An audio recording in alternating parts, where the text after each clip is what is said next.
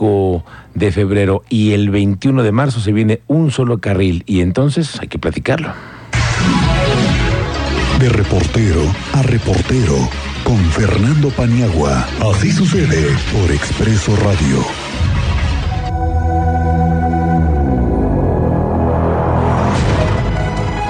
Maestro Fernando, Paniagua, ¿cómo te va? Muy buenas tardes, bienvenido. Miguel Ángel, ¿cómo estás? Muy buenas tardes. Muy buenas tardes. Viene una de las temporadas más difíciles que vamos a pasar en la obra de 5 de febrero. No sé si sea el pico, porque ya habían dicho que todavía faltaba lo más difícil, lo más duro de la obra. Pero 5 de febrero, cuando ya lleguemos a la reducción de un carril, en esta parte no sé si vaya a ser el pico más alto que llegue a tocar el humor social que ya tan trastocado está, ¿no, Fernando Paniagua? Mira, eh, sin duda va a ser el momento más álgido en cuanto a convivencia eh, ciudadana, citadina en el entorno urbano. Hemos visto, tú has sido testigo y lo has relatado de cómo se presentan agresiones.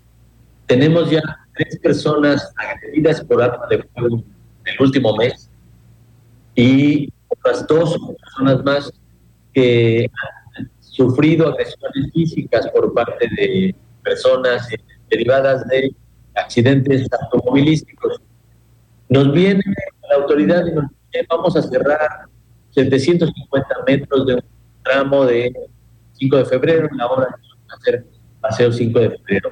Sin duda vamos a tener un problema complicado de movilidad, ya lo hemos vivido los últimos años, pero a mí eh, me llaman la atención dos cosas. La medida que toma el gobierno, las autoridades en junto con empresarios, eh, instituciones educativas, eh, públicas y privadas, de mandar a su gente a la, al trabajo en casa, al teletrabajo, al home office, como le llaman y que bueno, ya nos eh, habíamos acostumbrado en este tema de, la pandemia. Estamos hablando, Miguel, de acuerdo a cálculos que he podido realizar, estamos hablando de más de 75 mil personas que podrían quedarse a hacer labor en su casa, tanto de estudio como de trabajo.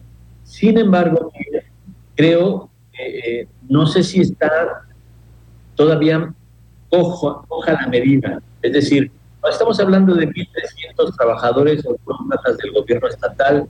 Hoy el municipio ha dicho, vamos nosotros también a hacerlo y a tomar esta medida y vamos a ver cuánta gente se suma de parte del municipio de Querétaro a hacer labores en casa.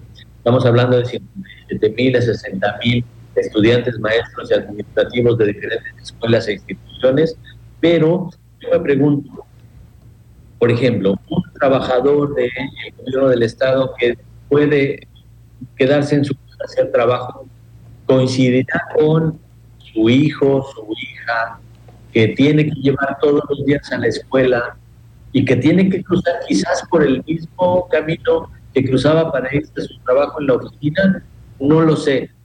Habría que haber eh, hecho, no creo, espero que así lo hayan hecho las autoridades, un estudio de movilidad no solo de sus empleados, sino de todo el entorno familiar y de movilidad que implica para cada empleado, y entonces decir, a ver, estas instituciones, estos eh, trabajadores, estos estudiantes, y derivado de todo eso, todo lo que está alrededor de estas personas, vayamos al tema del home office, autoricémosle que lo hagan, porque si ese trabajador, esa trabajadora va a tener que salir a llevar a sus hijos a la escuela o a su hija al trabajo o tiene que salir a hacer otras cosas, entonces la intención del home office va a quedar en solamente eso, en una buena intención que no va a dar un resultado eh, como lo esperamos. Esa es la primera. La segunda es falta, pero yo, el llamado de la autoridad a la gente a decirle no salga durante esas semanas, haz lo menos posible en la calle trata de quedarte o establece un esquema de trabajo en casa, de desarrollo de actividades en casa generalizado. Se tomó una vez ya en época de pandemia, no veo por qué no se pueda tomar un en Querétaro. Claro, es también voluntad, como dices tú, Fernando, porque también yo le preguntaba al auditor hace rato, ¿qué tanta voluntad hay de parte de los patrones para permitirnos regresar a hacer el home office? Y también las escuelas, como dices tú, ¿no? Ya se ha tomado una línea, ya es eh, muy claro por parte de la UAC, por el tecnológico, por las diferentes escuelas que se encuentran los, a los alrededores, que se va a tomar esta práctica, pero creo que es también voluntad de todos, ¿no? Querer hacerlo y como dices tú, coincida, papá, mamá y todos los que están en la familia para, para coincidir en, la ruta, ¿no? Sí, porque de otra manera no va a servir de nada la gente, Miguel. Vamos a seguir viendo vehículos que sacan a la calle, que circulen por esa zona, y vamos a ver un cuestionamiento vial sumamente fuerte y no vamos a estar resolviendo el problema como lo pretenden hacer hoy las autoridades. Y como pensamos que pueda llegar a pasar. Muy bien, Fernando Paniagua, pues estaremos pendientes y veremos el resultado de la estrategia que está llevando ahorita el gobierno para tratar de socializar este que será un tema, la reducción de carriles en una de las avenidas más importantes de esta ciudad. Gracias, Fernando Paniagua, estamos pendientes. Un saludo, buenas tardes. Gracias, maestro Fernando Paniagua, a las 2 de la tarde con 52 minutos.